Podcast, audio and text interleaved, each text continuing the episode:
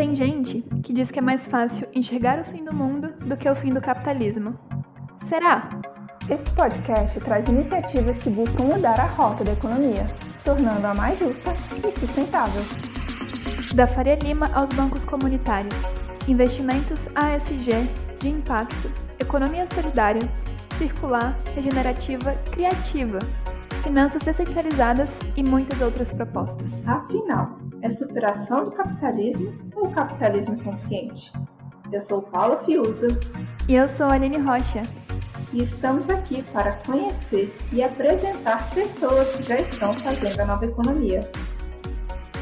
A Citaui é pioneira no tema dos investimentos sustentáveis no Brasil. É a principal referência no que diz respeito a como empresas podem incorporar as boas práticas ambientais, sociais e de governança. Em 2021, foi escolhida como a grande vencedora da categoria Emergência Sanitária, do Prêmio Empreendedor Social, em resposta à Covid-19, por sua atuação na gestão de 16 fundos filantrópicos voltados ao combate à Covid-19. Além disso, tem se ocupado em viabilizar oportunidades para que os investimentos de impacto se tornem mais acessíveis. Com tantas áreas de atuação, tínhamos que escolher uma delas para começar a conversa, que tentou mostrar como é o dia a dia dos investimentos de impacto, com seus desafios e oportunidades. E é Bruno Girardi, gerente de investimentos de impacto, que vai nos mostrar os bastidores dessa nova forma de se pensar as finanças. Bem-vindo, Bruno. Eu quero começar justamente te perguntando e dizendo que a Cital ela exerce muitas atividades no, no meio que ela está inserida e ela tem trabalhado para a democratização dos investimentos de impacto. Você pode me dizer como é que a Citaui tem tocado essa pauta? Perfeito. É, vou antes me apresentar muito rapidamente. Se me permitir apresentar um pouquinho a Citaui também. É, eu sou Bruno, eu sou gerente de investimentos de impacto na Citaui, estou lá há quase dois anos agora. É, a Citaui é um investidor de impacto super ativo, talvez o mais ativo do Brasil, inclusive, mas ela tem várias áreas, e é isso que eu queria apresentar aqui rapidamente. A Citaui atua com fundos filantrópicos também, que, que é a gestão é, de soluções financeiras para grandes empresas que querem fazer um capital de doação chegar até o beneficiado final. Então faz essa, a Citaui faz essa gestão. A Citaui tem uma, uma área de consultoria também, que está acostumada a fazer second opinion e da consultoria. Tem, um programa, tem programas territoriais também, que são programas muito associados a grants, doações, né, que são localizados e todos os esforços são limitados a uma geografia, como o Médio Joroá, por exemplo. Então tem várias ações e não uma única ação ali dentro. E por último, a área de investimento de impacto. Né? E aí a pergunta sobre democratização do investimento de impacto, contando uma super breve história do investimento de impacto nessa Cital. A Cital tem 13 anos e ela é, vinha fazendo, desde o começo ela faz investimento de impacto, na realidade em forma de empréstimo para empreendedores sociais e empreendedores ambientais, até que em 2019 é, essa questão da democratização do investimento de impacto entrou em super forte em pauta e as tecnologias também ajudavam para isso, em função das plataformas de empréstimo peer-to-peer, -peer, é, de empréstimo coletivo. E a partir daí a gente começou a escalonar, e aí sim a gente conseguiu trazer uma pauta de democratização. Então, antes disso, o investimento de impacto era algo muito restrito para grandes investidores, para instituições, para fundações, e a plataforma de empréstimo coletivo conseguiu fazer como se fosse uma curadoria e trazer organizações super interessantes para vitrine e conectar com investidores pequenos até. Então, até o ano passado, o ticket mínimo de investimento, e aí pensando na ótica do investidor, né, quando a gente fala de democratizar investimento de impacto, na ótica do investidor, é, o investimento mínimo era de mil reais, e a gente passou esse ano a fazer ticket mínimo de, mínimo de 10 reais, entendendo que tem muita gente que está tendo acesso pela primeira vez ao conceito de investimento de impacto e que pode querer fazer testes. Então, na realidade, é, o mínimo sendo 10 não quer dizer que a pessoa precisa fazer 10, a pessoa pode fazer 100, pode fazer mil, pode fazer muito mais do que isso, inclusive, mas também dá essa liberdade da pessoa testar esse modo de investimento. Então, isso é a ótica do investidor. Da ótica das organizações, que eu acho que a democratização do investimento de impacto passa por é, dar acesso a capital com custo competitivo né, é, para organizações que normalmente não teriam acesso a capital.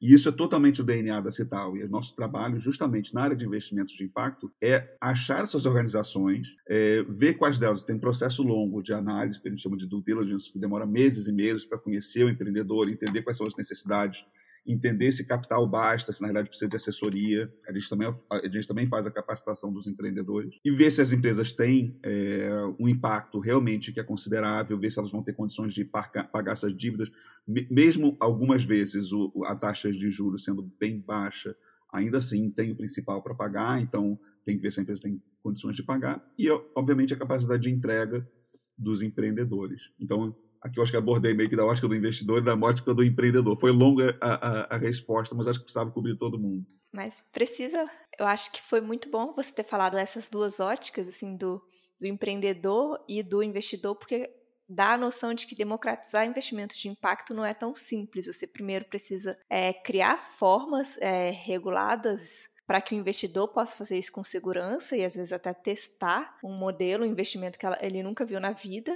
mas e ao mesmo tempo achar os negócios, né? E pensar, ah, a gente está aqui oferecendo um crédito, a gente precisa saber quais negócios é, vão ter condições de, de pagar o empréstimo e, e quais são as capacidades que precisam ser desenvolvidas para que esses negócios sejam investíveis, assim, é isso que eu estou entendendo. Estou entendendo que o trabalho da Cital ele é, vai muito além de um, um trabalho de, de, intermediação. Ele é um trabalho muito de fortalecimento dos dois lados, é isso? Isso, eu acho que você pode ver na, na, com uma ótica macro e uma ótica micro.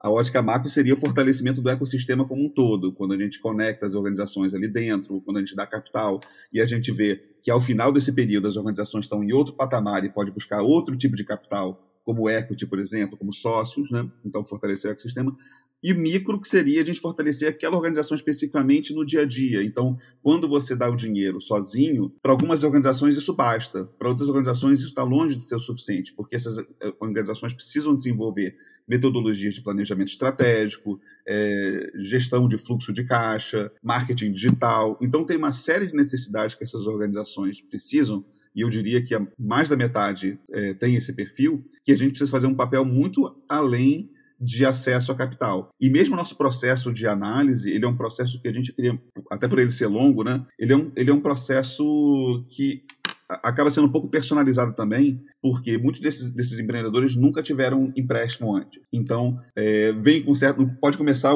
a, relação com um pouco de desconfiança, quais são os riscos, quais são é, e também, na realidade, até de mostrar as próprias vulnerabilidades. E a questão da vulnerabilidade não é nenhuma preocupação para a gente, a gente só precisa mapear ela corretamente para poder entender e dimensionar a nossa equipe para poder levar a organização até o próximo patamar. Então, eu diria que, assim, em termos de grau de complexidade, é, é muito além de conectar investidor e empreendedor. A gente tem todo um trabalho de capacitação daquele empreendedor para ele dar um salto, ele ela dar um salto, e de parceria mesmo com, com, esse, com esses empreendedores. Eu tenho observado muito a essas rodadas de empréstimo coletivo e tenho visto que a Citaui tem se dedicado muito ao tema da, da economia sustentável, da economia da floresta em pé. E é, é tanto que os últimos, as últimas rodadas de empréstimo coletivo promovidas pela Citaui tiveram como foco os negócios da Amazônia. Assim. E como que você acha que esse trabalho, que é um trabalho de formiguinha, assim, de capacitar negócios, de achar primeiro os negócios, né, que não deve ser fácil, capacitar, criar, é, fazer com que eles criem confiança de tomar o um empréstimo, fazer com que eles criem capacidade de retornar esse investimento, possam crescer e possam até mesmo alcançar outros investimentos. Como que você faz você acha que é, esse trabalho é, contribui para a viabilização dessa economia, dessa economia da floresta em pé? Perfeito. A primeira parte da pergunta, de certa forma, é uma afirmação, né? A gente tem trabalhado muito, sim, com floresta em pé, a economia verde como um todo, bioeconomia, é um tema que nos interessa muito, mas a Citaui tem uma, tem uma veia holística. Então, de certa forma, as rodadas, elas são patrocinadas por instituidores e fundações. É, são patrocinadas por quê? Porque a Citaui em si é uma OCIP, nós somos uma organização sem fins lucrativos e as rodadas em si elas não geram resultado para a gente que nos torne autofinanciáveis. Então a gente precisa de grandes doadores, instituidores, etc. Então de certa forma esses instituidores eles vêm com uma temática e a gente desenvolve junto, a gente constrói junto quais vão ser as temáticas das rodadas de tal forma que a gente tem interesse em ter outras rodadas de outros temas também. Eu não estou falando que eu não tenho, estou super interessado, a gente adora esse tema, a Amazônia é super nosso DNA, mas que a gente conversa com instituidores também, e inclusive agora em novembro a gente vai ter uma rodada com que a gente ainda não lançou, eu não, não queria divulgar ainda, mas que são organizações é, até mais urbanas, por exemplo, que são muito mais ligadas a impacto social do que ambiental. Então, só endereçando a primeira parte. É, a segunda parte, você falou certíssimo, é um trabalho de formiguinha, a originação é uma parcela super, super complicada para a gente conseguir gerar organizações suficientes e que, dê, e que traga interesse do público, que sejam frágeis o suficiente para o nosso capital realmente fazer um diferencial para elas, porque muitas vezes tem organizações que querem acesso ao nosso capital por ele ser um capital competitivo, mas que no fundo, se essa organização tem muitas outras opções, é, não é bem o que a gente a gente não faz não tem diferencial tão grande, né? E depois construir junto com essa organização um as, organizações já têm um modelo de negócio, né? Então a gente projeta, a gente faz uma modelagem financeira, é, a nossa parte de análise ela é tipo metade modelo de negócios e financeiro e metade impacto, para entender aonde que essa empresa está no começo da sua do, do, do, empréstimo e aonde a gente imagina que ela vai estar no final do empréstimo, sempre pensando o que, que vai ser esse projeto ao sair da, da, da Citaui também. Então, tem muita organização que, no decorrer do segundo ano, terceiro ano, já está nos abordando para ajudar, por exemplo, a fazer captação de equity, fazer um CRA, por exemplo, né, crédito, é, crédito agrícola. Então, out, outras modalidades de empréstimos que fazem mais sentido para elas. Para a gente, é uma satisfação muito grande quando a gente vê a organização evoluindo durante o nosso período de gestão. Lembrando que a gente não é nem sócio, a gente não participa em conselho, a gente tem um papel quase como se fosse de advisor, né, uma assistência técnica em prol do desenvolvimento da empresa, por um lado, e por outro lado, para poder coletar dados e atualizar os investidores de como está indo aquele investimento. Você já fala, falou um pouco sobre isso, mas também ainda restrita a questão dos negócios da Amazônia. A gente pensa assim, a Amazônia é um local que tem diversos desafios, assim, tem questões de infraestrutura, tem questões de, de logística, como chegar nos negócios, assim, chegar é, se você só chega de barco, ou então a questão da internet, muitas vezes ela é falha, é difícil. E aí eu imagino que para viabilizar esse tipo de negócio não precisa não pode contar somente com capital de investidor que vai dar retorno, precisa contar também com outros tipos de, de capitais, capital filantrópico, capital é, dinheiro público, recurso público, ou então de organismos internacionais. Como é que é feita essa gestão dos diferentes capitais? Como é que consegue, se consegue pensar, conciliar esses, esses diferentes dinheiros para promover um objetivo de construir um ecossistema, um negócio de negócios naquela região, numa região que é tão difícil.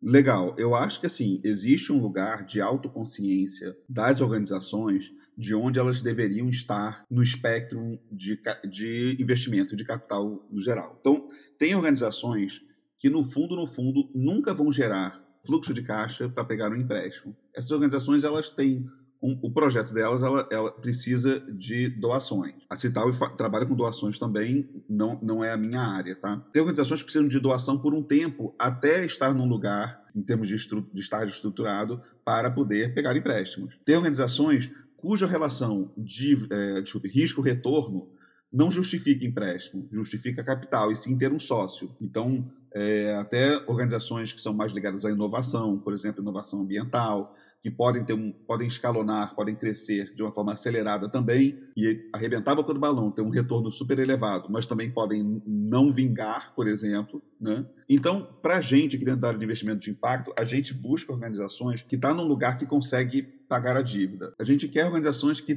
que precisam do nosso dinheiro, que o nosso dinheiro é o diferencial, mas por outro lado, se a gente começa a ter problemas junto a investidores, a gente cria uma crise sistêmica. Então a gente, tem, a gente entende que cada é, área da Citaui tem o seu papel e a gente trabalha também em colaboração com algumas áreas. Então, quando a gente fala de blended finance, um modelo que a gente vem usando, que é mais simples para a gente nesse momento, mais do que doação, é capital subsidiado. Então, muitas vezes, a taxa que o, que o investidor vê não é a taxa do empreendedor. A taxa do empreendedor é uma taxa mais baixa, porque a gente consegue outros capitais para poder emprestar a uma taxa baixa, e aí a taxa blended, né, a taxa mesclada, é uma taxa mais atrativa para o empreendedor e é mais baixa para o empreendedor e mais alta para o investidor. A gente faz esse, esse gap. Então, eu acho que assim, tem várias modalidades. Seria misturar com doação, misturar, misturar com empréstimo subsidiado. É, todos esses são mecanismos para poder baratear o capital, que, em última instância, é isso que a gente deseja. Você falou sobre a Amazônia, os negócios da Amazônia, mas eu queria aproveitar de saber de você assim, quais são os outros tipos de negócios de impacto que a Citaui tem buscado apoiar. Tá, eu acho que assim, é bem abrangente o que a gente tem na carteira. Nossa carteira está bastante variada. É, mesmo fora, a gente trabalha muito com cooperativas, mas isso vale tanto para cooperativas na Amazônia quanto fora da Amazônia. Então, dando um exemplo, a gente, é, a gente tem na nossa carteira U Green, que é, uma, que é uma cooperativa, uma cooperativa de reciclagem que contrata catadores de latinha, pagando na média três vezes mais do que outros recebem. É, o empreendedor ele é oriundo da, do setor automobilístico, então é uma pessoa que já pensa do ponto de vista de engenharia, de como fazer tudo com eficiência, mas é uma cooperativa também. É, a gente tem organizações que trabalham com costura, contratando apenas é, mulheres oriundas do sistema carcerário, é, e aí trabalham inclusive com grandes marcas. Eu diria que é uma variedade muito grande. Na Amazônia, a gente está muito próximo das cadeias do chocolate, do cacau, cadeias da, da, das castanhas e do açaí, enquanto no Sudeste acaba tendo. É, no Nordeste a gente tinha educação também, então a gente já teve investimento no setor de educação, a gente já teve investimento no setor de produção agrícola é, próxima dos grandes centros também. É, é, é, é na realidade, é uma, é uma carteira super diversificada e a gente busca isso, diversificação do ponto de vista geográfico, do ponto de vista de, de atividades, do ponto de vista de lideranças também. Então, uma das métricas que a gente trabalha internamente é percentual de liderança feminina nessas organizações. Então, ainda que a gente tenha, muitas vezes, o, a linha de frente da proposta da rodada seja é, bioeconomia, o Floresta em Pé, como vocês falaram, nas nossas análises internas, o que a gente submete para as aprovações, a gente está vendo várias outras métricas também, que em última instância, lógico, levam a floresta em pé, mas quando a gente vê que é um negócio é, de base comunitária, é, que reduz é, êxodo rural, que tem liderança feminina, muitas vezes é para capital de giro, muitas vezes é para comprar equipamento. Então, no fundo, aqui eu acho que a maneira como a gente, por um lado, diversifica risco e, por outro lado, consegue beneficiar uma parcela considerável de temperos é, é a gente diversificando. E nessa diversificação, eu tenho visto que vocês é, fogem um pouco da lógica de querer investir só em negócios escaláveis, assim, cooperativas, é, negócios de agricultura familiar, de, é, de agroecologia e até essas cadeias de, produtivas do açaí, da castanha, e que não necessariamente é o foco dos, dos grandes fundos de impacto que estão procurando empresas escaláveis, com um grande uso de tecnologia. E aí, como que, assim, além do, desses critérios de, sociais de liderança feminina, como é que vocês escolhem os negócios nos quais vocês vão investir? Assim, até um mini disclaimer aqui, a gente tem negócios escalonáveis e que tem base tecnológica também. Então, a gente tem, por exemplo, a Status, uma empresa do Sudeste, é, desenvolveu com tecnologia própria um detector de vazamento de água e de gás, e isso, assim, o Brasil tem um problema seríssimo de desperdício de água. Esse, isso é um exemplo, gente. Na realidade, já teve Intercellular também, que é uma empresa de STEM educa educativa. É, tem outros exemplos. Então, não é que a gente não trabalhe, mas existe um perfil que me parece, que, que para a gente parece mais próximo a estar tá ligado à equity, então buscando sócio e não empréstimo, devido à baixa previsibilidade do fluxo de caixa. Então, empresas de tecnologia e grande inovação são empresas que tem equipe, tem pesquisa e desenvolvimento que é cara, e essa pesquisa e desenvolvimento é, ela pode dar certo, ela pode não dar certo. Então existe um risco muitas vezes grande envolvido e é muito difícil a gente transmitir para os nossos investidores, que muitas vezes estão trabalhando com taxas mais baixas do que se tivessem com um empréstimo com uma empresa poluente, por exemplo. Estou super simplificando. Então o nosso investidor está disposto a, a, trabalhar com uma taxa um pouco mais baixa, mas com um certo grau de previsibilidade. Então quando eu, tra quando eu trago o potencial de ganho muito elevado para um risco mais elevado, o, quando você está na modalidade de empréstimo, quem recebe o empréstimo de volta não recebe o benefício desse, não recebe o upside, mas recebe o downside, que é o risco. Então, talvez por isso que a gente seja um pouco mais conservador na nossa análise no que diz respeito à inovação, tecnologia, startups, mas, tendo dito isso, a gente tem algumas. Agora, é, em como que a gente analisa, a gente tem quatro pilares principais. É, um deles, eu até já mencionei de uma maneira meio desestruturada, mas um deles é ter impacto comprovado. Então, a nossa análise ele vai realmente muito fundo no, no, no impacto para entender tanto abrangência quanto profundidade. Capacidade de pagamento, então, são organizações, na nossa projeção, já comportam aquela dívida que a gente está propondo. Muitas vezes elas até podem não conseguir hoje, mas elas conseguirão, porque muitas vezes o dinheiro é para comprar um caminhão é para comprar um equipamento. E esse equipamento vai conseguir aumentar o faturamento dessa empresa e melhorar o fluxo de caixa. Né? Então, isso está tudo considerado no modelo. Então, condições de pagamento. Um outro é a capacidade de execução do time é, de empreendedores.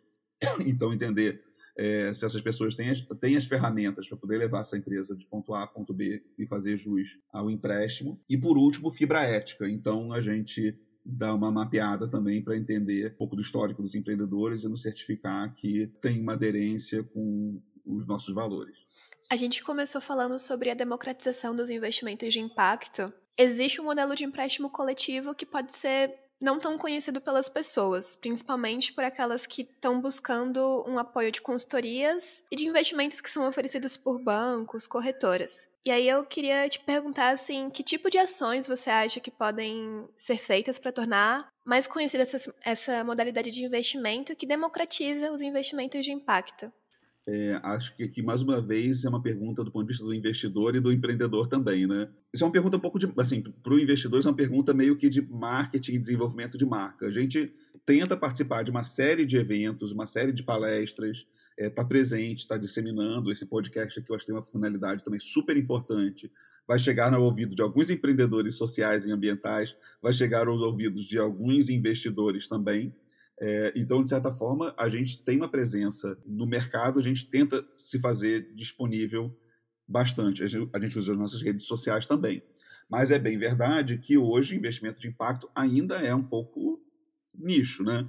Teve uma live do é, que até foram os diretores da Cital e o nosso CEO Leonardo Letelier e o Gustavo, que é diretor executivo também, fizeram que o tema é impacto. Estouramos a bolha e agora? Né? Então, acho que assim, é, aquele primeiro movimento, né? estouramos a bolha, investimento de impacto agora começou a estar na boca do povo, mas ainda não. Acho que ainda existe muito mistério a respeito. Então, é, a gente trabalha com assessoria de imprensa, a gente tem uma série de, de ações para tentar divulgar a marca Cital e para tentar divulgar as atividades. É, a gente faz chamadas abertas, por exemplo, então a gente está enviando agora uma, uma chamada aberta, acho que soltou ontem, inclusive, para empreendedores na Amazônia. E aí a gente divulga através dos nossos parceiros, que são locais, para esses multiplicarem também. Então é muito através de parcerias, é, eu diria, que é a resposta. Mas é, é, é bem verdade, Aline, que é, a gente precisa ir muito mais longe, atingir muito mais ouvidos e tocar muito mais corações. E aí, nesse movimento de apresentar-se tal e, e, tentar chegar nas pessoas, faz um mês, assim, pouco tempo, a Cital organizou um, um seminário sobre investimentos e negócios de impacto. Eu acompanhei um pouco essa discussão e eu vi que surgiram várias ideias de pensar em fundos para a igualdade racial, para a economia criativa. E assim, é, eu sei que tudo isso acontece no calor do momento, vamos revolucionar. E pensando nessas ideias que vão surgindo, assim, o que, que você acha que é operacionalizável, que dá para pensar assim, fundos e instrumentos financeiros para atender esse tipo de negócio, para tentar é, aumentar o acesso ao capital de organizações que trabalham com igualdade racial, com economia criativa, e o que, que é mais. Um, que, o que, que ainda precisa ser construído, que ainda não tem regulamentação para isso, que ainda tem muitos passos para serem dados. Até por acaso, esse, essa, essa ideia do, do Fundo de Igualdade Racial era era até a conversa que eu estava mediando, foi a Adriana do Preta Hub, que lançou essa ideia, e eu, ansioso que sou, já falei, tipo, a, chama a gente pro play também, que a gente quer construir isso junto. E eu acho que várias ideias que a gente vem discutindo, elas são viáveis, elas não são ideias que... Eu acho que tudo que vale a pena também precisa de colocar esforço. Então, a gente está falando aqui de projeto para ter, ter discussões e, e, e construir soluções num horizonte de médio prazo, nada de curto prazo, tá? É, mas todas as ideias que foram anotadas todas elas a gente está dando sequência, de, ou, ou, se não deu sequência ainda, está dentro de um cronograma de, de ações para poder dar o primeiro passo ou o segundo passo. É, então eu acho que é viável. Eu, pessoalmente, eu sou muito ansioso, eu gosto de fazer as coisas acontecerem. Então, assim, o que existe de dificuldade maior, questões regulatórias, por exemplo, é, a Citaui hoje, por exemplo, não está é, não estaria enquadrada para um fundo de investimento em participações. Isso aí é uma coisa que a gente é regulado pelo Bacen, a, a, nossa plataforma, e isso é uma coisa que é regulada pela CVM. Então tem uma série de ações para a gente poder estar tá, é, com, com, essa parte de regula, regulação em dia. E ações também de fundraising, né? levantar capital, ver quem seriam os cotistas. Então, todos esses projetos eu acho que eles têm, de uma forma ou de outra, viabilidade, alguns com a Cital e outros com outros parceiros, mas que exigem um planejamento é, é, com algum, algum grau de complexidade. Né? Eu não sei se eu estou sendo muito, muito vago aqui nas respostas. Se você quiser uma pergunta mais direta, faz, eu vou responder. Mas as coisas ainda estão um pouco é, incertas, né? Está tudo na fase de planejamento, de sonho, de começar a colocar no papel, de pensar como é que isso pode funcionar de fato. Não, eu acho que no começo que a gente tem uma ideia e muitas vezes a ideia é vaga, mas é isso que você falou, é tudo viável, a gente só precisa planejar e começar a executar, né? Então não é uma coisa que, pelo que eu estou entendendo, uma coisa que não tem como operacionalizar, porque muitas vezes a gente se debruça nesse mundo dos, dos investimentos, das finanças, e parece que nada é viável, parece que não vai ter investidor, ou não vai ter. a regulação não permite, ou alguma dessas. Ou a gente não vai ter negócios que sejam investíveis. Então, como é que a principal dificuldade é implementação mesmo, pelo que eu estou entendendo. É uma questão de planejar e fazer. É, eu, eu não conheço todos os projetos que, que você está mencionando, esse especificamente é, para empreendedores negros e negras. Eu estava presente, a gente não fez um diagnóstico ainda, mas vamos pensar quais são as pontas aqui. A gente vai fazer um brainstorm juntos. Né? Por um lado, a gente precisa de empreendedores com, ideia, com ideias e projetos bons. Eu acho que a gente pode falar com certeza aqui que a gente consegue bons empreendedores. A gente precisa de investidores investidores que têm um capital paciente, porque aqui a gente está falando de um modelo fora da economia do mercado financeiro tradicional. Então, eu acho que uma coisa que precisaria estudar, e aí eu acho que aí cabe o aprofundamento, é entender aonde que estão esses empreendedores que vão surgir, se são empreendedores que vão dar é, retorno alto, retorno médio, retorno baixo, porque isso vai desenhar quem são os nossos investidores. É um capital mais paciente, é um capital mais tradicional, então, é, eu acho que tudo é possível, no fundo, é entender as peças, como elas encaixam entre si. E eu acho que esse brainstorm que a gente está fazendo, na verdade, é o mostra para o ouvinte como que funciona esse mundo das, das finanças de impacto, né? Muito menos hermético do que a gente pode imaginar, né? Totalmente. E a gente fica também muito vulnerável, suscetível, de certa forma, ao, ao ambiente externo. Então, por exemplo, em 2020, as nossas rodadas, o, o gap entre o que é a taxa Selic, por exemplo, e a taxa das nossas rodadas, é, nos dava um pouco de tranquilidade. Hoje, o que tem acontecido? A Selic em tendência de alta, inflação em tendência de alta, coloca a gente no lugar que a gente precisa ter taxas mais elevadas também. Tendo taxas mais elevadas, para o investidor fica ok, para o empreendedor fica muitas vezes inviável. Então, fechar esse gap de expectativa entre investidor e empreendedor, quando está tudo ótimo, está tudo lindo, é fácil. Quando a gente tem essas adversidades, essas chacoalhadas aí na árvore, aí sim que cria, que cria dificuldade. E, no fundo, qualquer projeto de médio e longo prazo, que é o que a gente está discutindo aqui, né? Eles têm que passar tanto pelos períodos bons quanto ruins, que é quase certo que a gente vai ter todos eles na vida de um fundo, ou na vida de, um, de uma empresa. É, mas quando a gente pensa também em negócio de impacto, a gente imagina que eles possam trazer soluções que precisam ser desenvolvidas, né? Então, por mais que eles passem por períodos difíceis e períodos melhores na economia, que eles estão produzindo é algo que, que não vai sumir, não vai ficar obsoleto. Concordo, tem um valor multiplicador muito elevado. E como uma nossa última pergunta, assim, é, é uma pergunta que motiva a gente a realizar esse podcast, que é saber, assim, para você, a possibilidade de se pensar investimentos a partir do impacto que geram não só um retorno financeiro, é, apontam para uma superação do capitalismo ou para um capitalismo consciente? Uma superação do capitalismo, um capitalismo consciente. Olha, é uma visão pessoal, não estou falando pela Cital, tá? Eu não acho que o, capitalismo, que o capitalismo é consciente. Eu acho que o capitalismo pode ter que se adaptar à realidade. E se a realidade é que os clientes, por exemplo, da mesma forma que as pessoas estão preocupadas de onde está vindo o tomate que, que essa pessoa come, o tomate é orgânico, as pessoas também estão com esse mesmo olhar para investimento. E a partir do momento que as pessoas estão com esse olhar para investimento, elas começam a atribuir mais valor a organizações que têm essa consciência. E aí, organizações que não têm essa consciência, elas se veem no lugar que o capital vai se tornar, a gente está falando aqui de um horizonte de não sei quanto tempo, ele vai se tornar mais escasso e ele vai se tornar mais caro.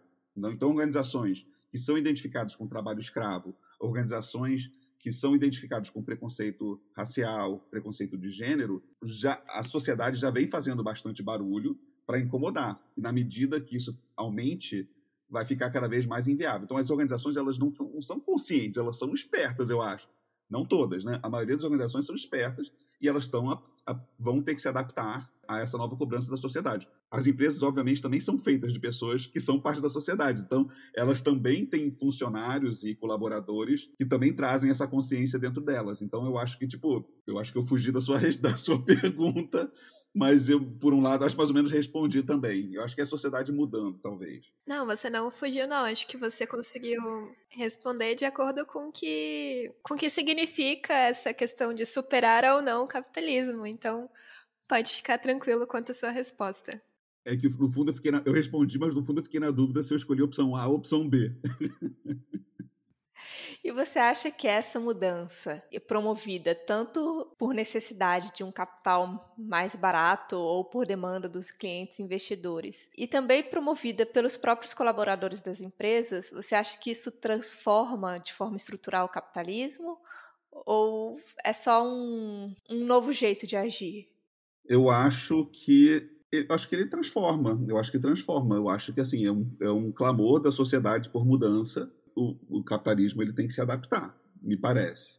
Entendi. Pro, pro ouvinte chegar até a Cital, e como é que ele faz? No nosso portal, que é empréstimocoletivo.net, tem duas opções, na realidade, se você quer ser investidor ou se você quer ser empreendedor. Se você quer ser empreendedor, você pode preencher um formulário, isso vai para o nosso banco de projetos. Além desse banco de projetos, quando a gente está alguns meses an anteriores às rodadas, a gente faz chamadas públicas também para mais empreendedores aplicarem. E se você é investidor, a gente não tem rodadas o tempo todo. A gente acabou de encerrar uma rodada Amazônia, a gente vai abrir uma rodada patrocinada pelo Instituto Sabin, que é um parceiro nosso de longo prazo, e isso vai ser agora no final de novembro, então a gente deve estar tá saindo, deve estar tá anunciando isso muito em breve. A melhor maneira realmente é seguir nossa, nossas redes sociais, é, Instagram, sobretudo, e o próprio site, essa plataforma, né, empréstimocoletivo.net. E você gostaria de deixar mais algum recado para o ouvinte, alguma, algum aprendizado, alguma questão? Ah, eu acho que eu vou deixar um, dois convites. Um deles, esse evento que vocês mencionaram, teve uma riqueza de assuntos sendo debatidos e está tudo gravado no nosso YouTube. Se procurar lá por Citaui, tem várias vezes debates, vários temas distintos com convidados é, super qualificados. Vale muito a pena dar uma olhada e conhecer mais sobre o tema. E o outro, eu acho que é no nosso site, realmente, quem é empreendedor pode se inscrever por lá e a gente pode conversar. É, investidor também, de, de vez em quando a gente tem eventos de tirar dúvida e ficar atento às rodadas. Agradeço a participação, a sua participação e conhecer melhor o trabalho da Cital e o seu trabalho para eu, foi muito rico e assim essa coisa de entender os bastidores do investimento de impacto, assim, como é que funciona. Muito obrigada. Ah, eu que agradeço, Paulo e Aline, um papo ótimo. É, vida ao longo ao projeto de vocês e que mais pessoas consigam é, ouvir esse tipo de informação. Quem quiser saber mais sobre os investimentos de impactos e as alternativas para a nova economia, acessar o site www.escircular.com.br ou as nossas redes sociais. O Mudança de Rota é produzido pela E-Circular, mobilizando investimentos de impacto. Ele está disponível no nosso site ou no seu tocador de podcast favorito.